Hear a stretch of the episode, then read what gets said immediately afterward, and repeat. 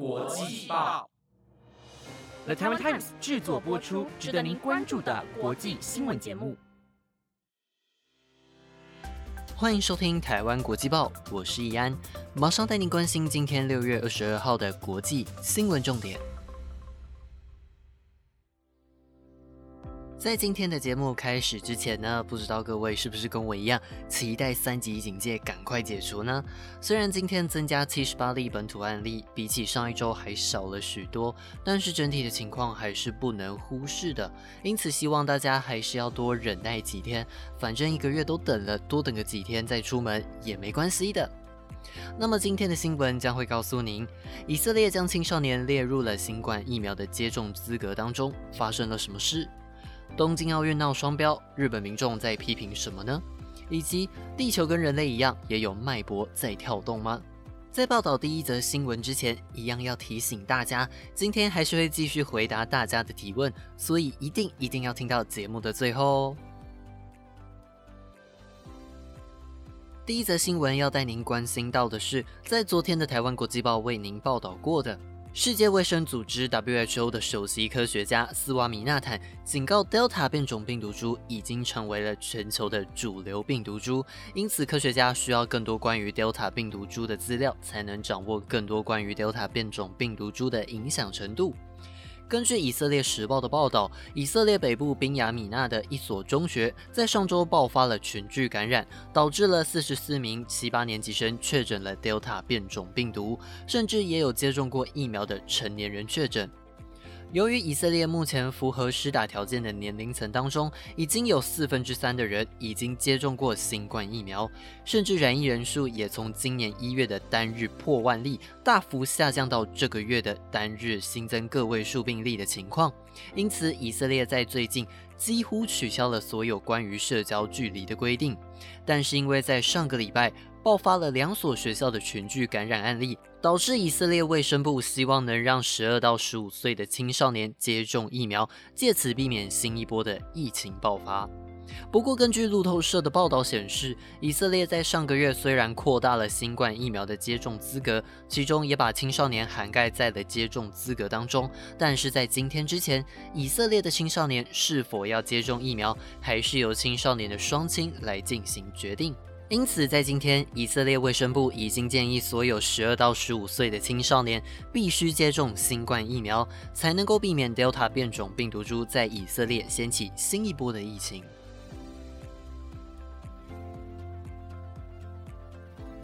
接下来带您关心到，日本政府宣布从六月二十一号凌晨零点开始，解除了包含东京、大阪在内等九个都道府县的紧急事态宣言，但是冲绳县却不在解除名单当中，而是会继续维持紧急事态宣言，一直到七月十一号为止。根据朝日电视台等日本媒体的报道，日本政府宣布，东京、大阪、京都、爱知、兵库以及福冈县等九个都道府县，从紧急事态宣言的防疫对策转为防止蔓延等重点措施，并且将其余千叶以及神奈川县的严防措施时间继续延长。虽然防止蔓延等重点措施的内容是包含了。店家在某些情况下，晚上七点之后禁止提供酒精饮料等相关规定。不过，对于人潮较多的东京，则是加码了规定，两人的聚会时间必须在九十分钟内。不过，根据日本 NHK 的报道，自从昨天转为实施防疫强度较弱的防止蔓延等重点措施之后，日本的执政党自民党各派系以及国会议员，为了今年即将到来的众议院大选。也在昨天陆续恢复了举办募款派对，并且为了落实防疫，出席人员不仅控制在往年人数的三分之一，也不提供食物在派对上。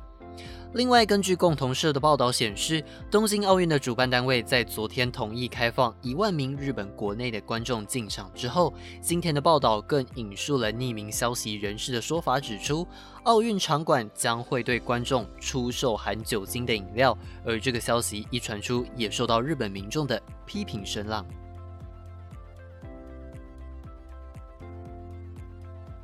接着带你关心到，由于英国伦敦当局认为，在后脱欧时代将重心从欧洲转移到地理上较远且迅速成长的经济体上是一件重要的事情，因此在明天，英国即将展开了加入跨太平洋伙伴全面进步协定 （CPTPP） 的谈判。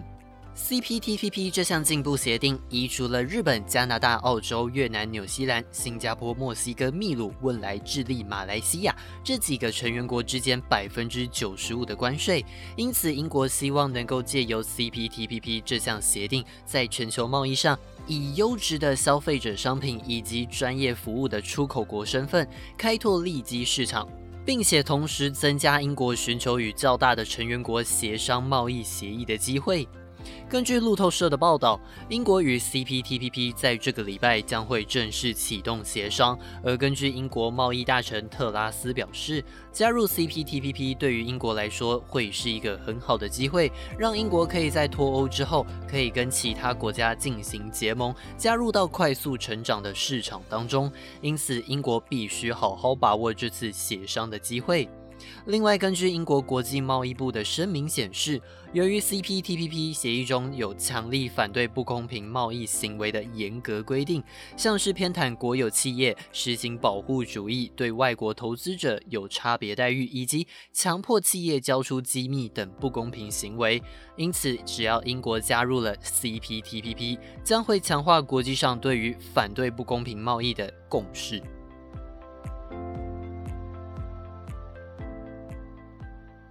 下一则新闻带您关心到，在上周六月十五号的台湾国际报曾经跟您提到过，台积电以及美光即将扩大在日本的半导体投资规模之后，今天又有最新的消息传出，南韩三星电子即将采用竞争对手 LGD 的 OLED 面板，借此在市场上站稳脚步。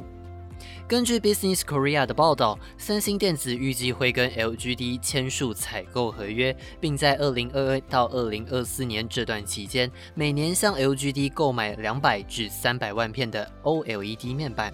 而这项合约的价值，根据市场研究机构 Omdia 的数据显示，今年第一季的五十五寸 OLED 面板均价是五百一十美元。以此计算的话，这份合约价值将会是四十四亿美元，大约是新台币一千两百三十亿元。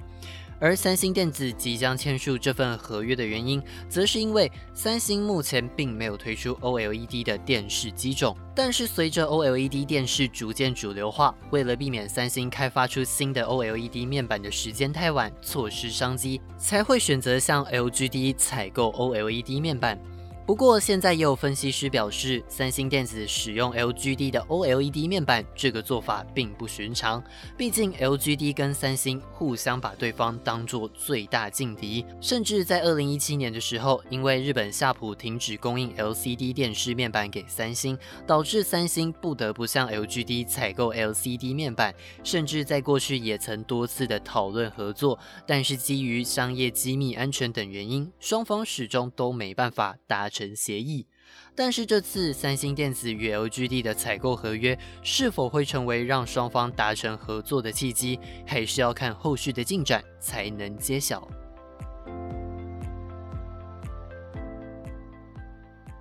最后带您关心到，在最近半世纪以来，已经有越来越多科学家开始接受一个理论，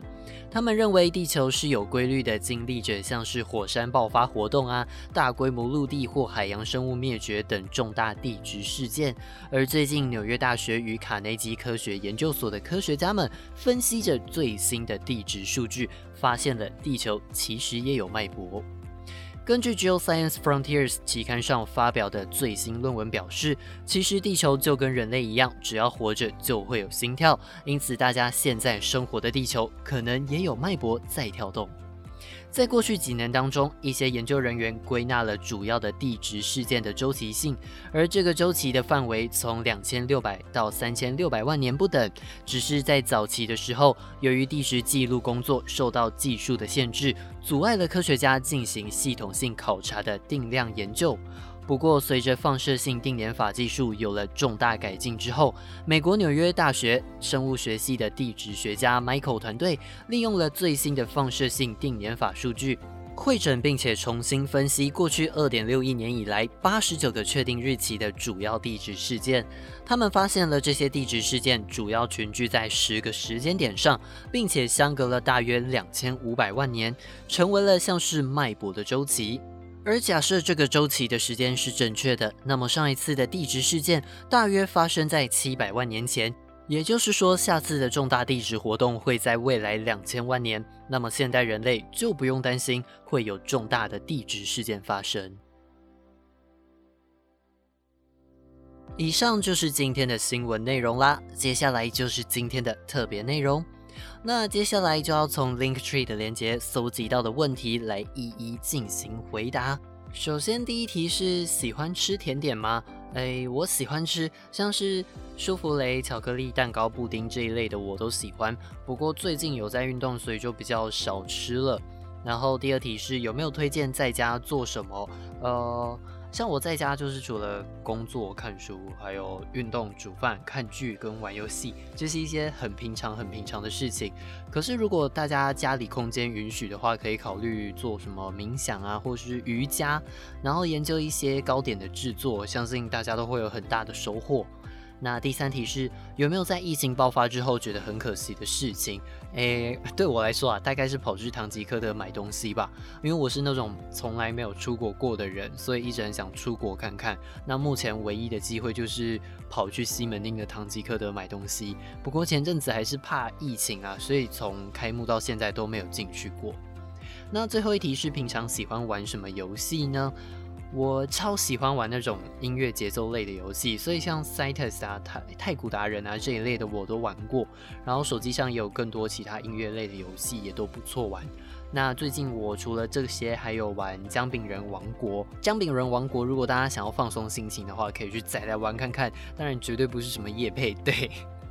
如果听众朋友们还有更多更想知道的问题，记得到 IG 主页的 Link Tree 当中点选国际报主持群，你问我答，在里头进行发问，下个礼拜就会被我看到，并且回复给大家哦。以上就是今天的台湾国际报，本节目由了台湾 Times 制作播出，每周一至周五晚间十点将准时带来当天的国际新闻重点。我是怡安，我们明天见，拜拜。